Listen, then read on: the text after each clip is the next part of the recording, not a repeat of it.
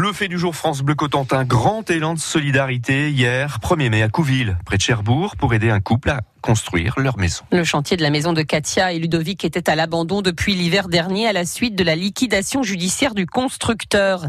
Eh bien, des amis du couple ont lancé un appel à la solidarité et ça a marché, Frédéric Thiebaud. Et certains sont venus de loin pour aider ce couple. C'est le cas d'un paysagiste de Vimoutier dans l'Orne. Stéphane n'a pas hésité à sacrifier son jour férié pour venir avec trois autres collègues niveler le terrain et semer le gazon. Je suis paysagiste. J'avais rien à faire euh, aujourd'hui. Donc voilà. Puis je pense revenir euh, pour faire autre chose s'ils avaient besoin. À l'intérieur, on s'active également car non seulement le chantier est à l'abandon depuis janvier dernier, mais en plus il y avait des malfaçons, comme l'a constaté Rémi Bienvenu, le papa de la propriété il y avait une porte-fenêtre qui était posée euh, à l'arrache, donc euh, on l'a redémontée entièrement, et puis euh, on est en train de la remettre de niveau, de la recaler. On a beaucoup de bénévoles qui viennent nous aider, on est surpris, mais très content de les avoir avec nous. Au rez-de-chaussée, c'est Guillaume qui répare, lui, une partie de la structure sous le plancher. Ce soudeur est venu spontanément hier matin proposer ses services par solidarité. Je mets mon gilet jaune des fois, bah des fois je, je prends mon je prends ma cagoule et puis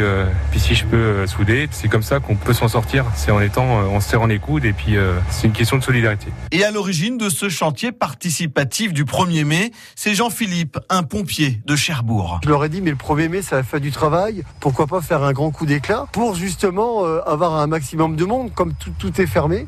Et donc, ça a porté ses fruits. Le couple, lui, ne s'attendait pas à une telle mobilisation. De quoi redonner le moral à Katia Bienvenue. C'est énorme, cet élan de solidarité qui se passe aujourd'hui. C'est émouvant. Les gens, on les connaît pas. Ce matin, quand ils sont arrivés, on avait l'impression du coup de se connaître tous parce que tout le monde s'est mis à un poste.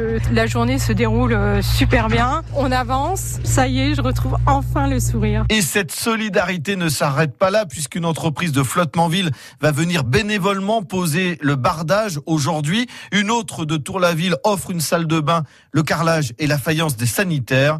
L'objectif du couple, lui, reste toujours le même, être dans leur maison le 10 août prochain, jour de leur mariage. Frédéric Thiebaud, le fait du jour, vous le retrouvez sur francebleu.fr bien sûr.